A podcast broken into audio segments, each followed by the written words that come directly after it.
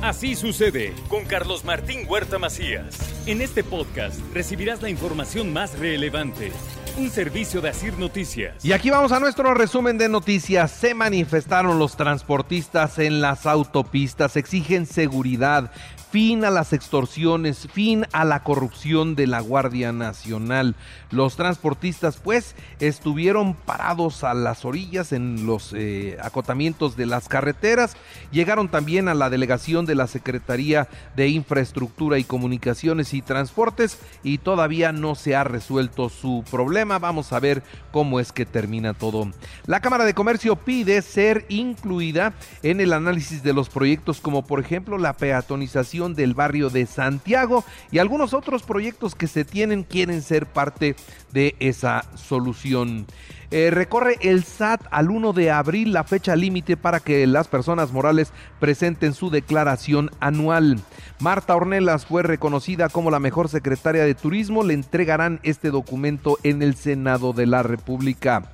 El Congreso logró reformar la ley para tipificar como delito la zoofilia y el maltrato animal. Pueden ser hasta 10 años de prisión. Se pudo tomar en consideración la eh, sanción no únicamente por la zoofilia, sino también por la grabación y el, la creación de contenido pornográfico derivado de esta. Por lo tanto, contempla que además de la realizar los actos de maldad o crueldad o actos sexuales en contra de cualquier animal, nosotras, nosotros no queremos sanciones. Queremos que sepan que quien maltrate a un animal va a llegar a la cárcel y las asociaciones defensoras de animales buscan que la zoofilia sea un delito, pero no solo en Puebla, sino en toda la República Mexicana, así lo dice Elena Larrea.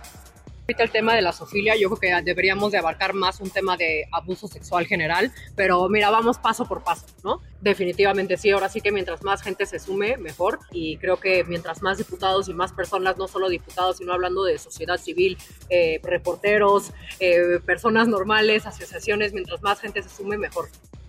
Atención, mucha atención porque ya hay una nueva oferta para los trabajadores de Audi.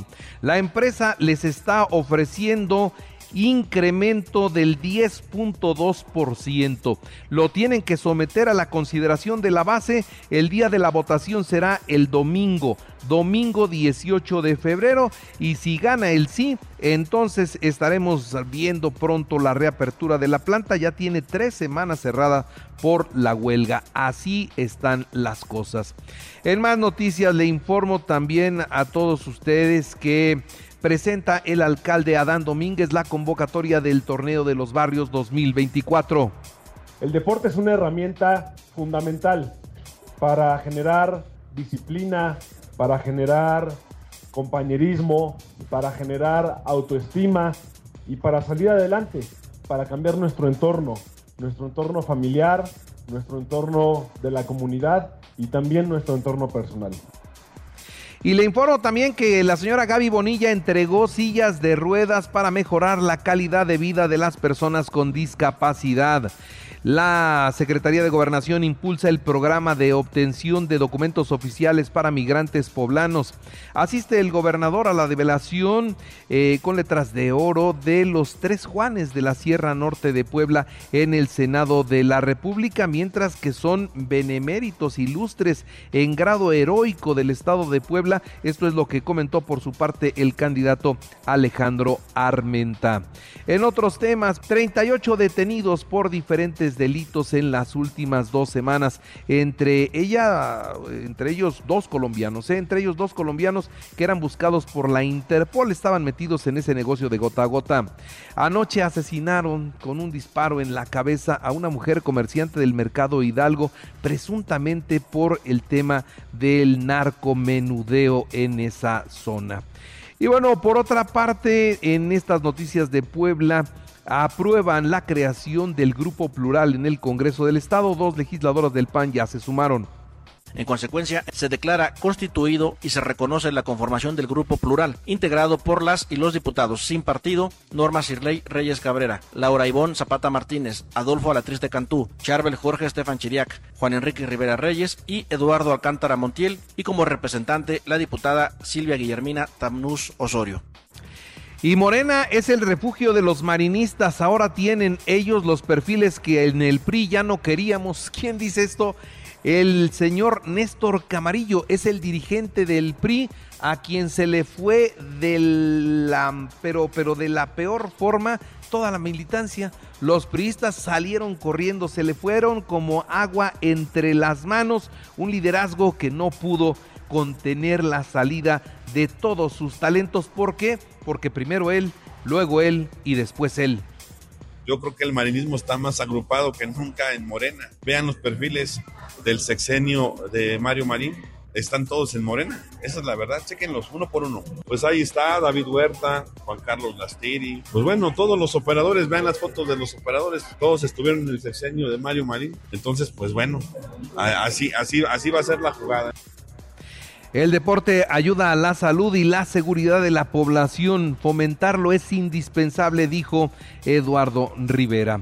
En la información nacional e internacional, Claudia Sheinbaum Pardo llegó a Roma y se reunió con el Papa Francisco. Informó que recibió importantes consejos de vida. Tengo una profunda admiración por el pensamiento humanista del Papa, dijo la candidata a la presidencia de la República por Morena, quien platicó por espacio de una hora en el despacho privado del sumo pontífice.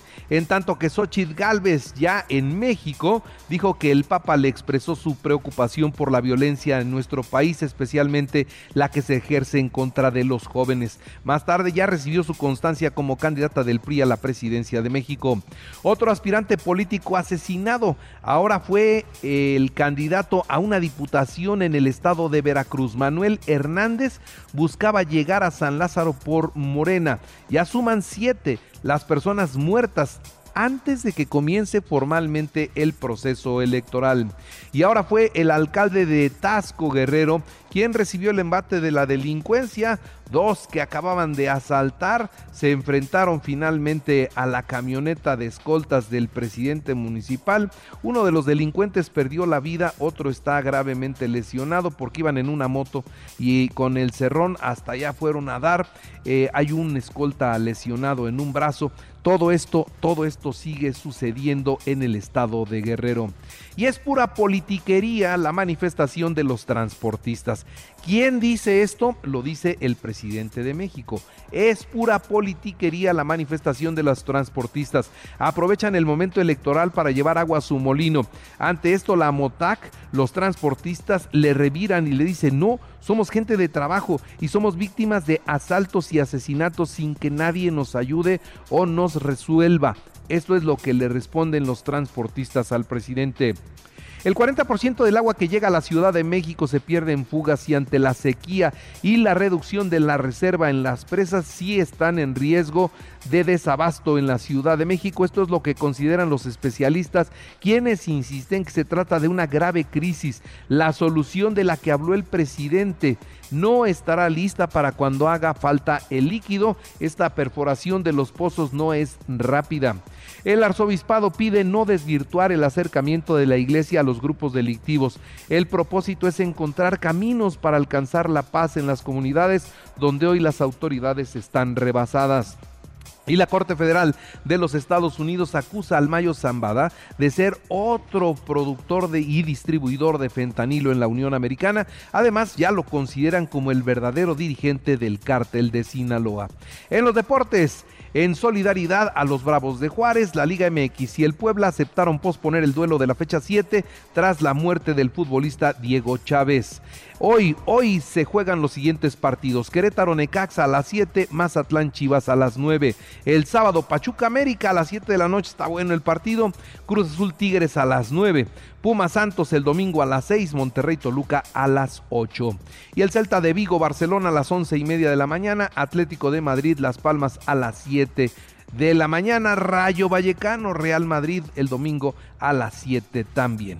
Y en el automovilismo, la escudería de Red Bull presentó el RB20 rumbo a la temporada 2024 de la Fórmula 1. Así sucede con Carlos Martín Huerta Macías. La información más relevante ahora en podcast. Sigue disfrutando de iHeartRadio.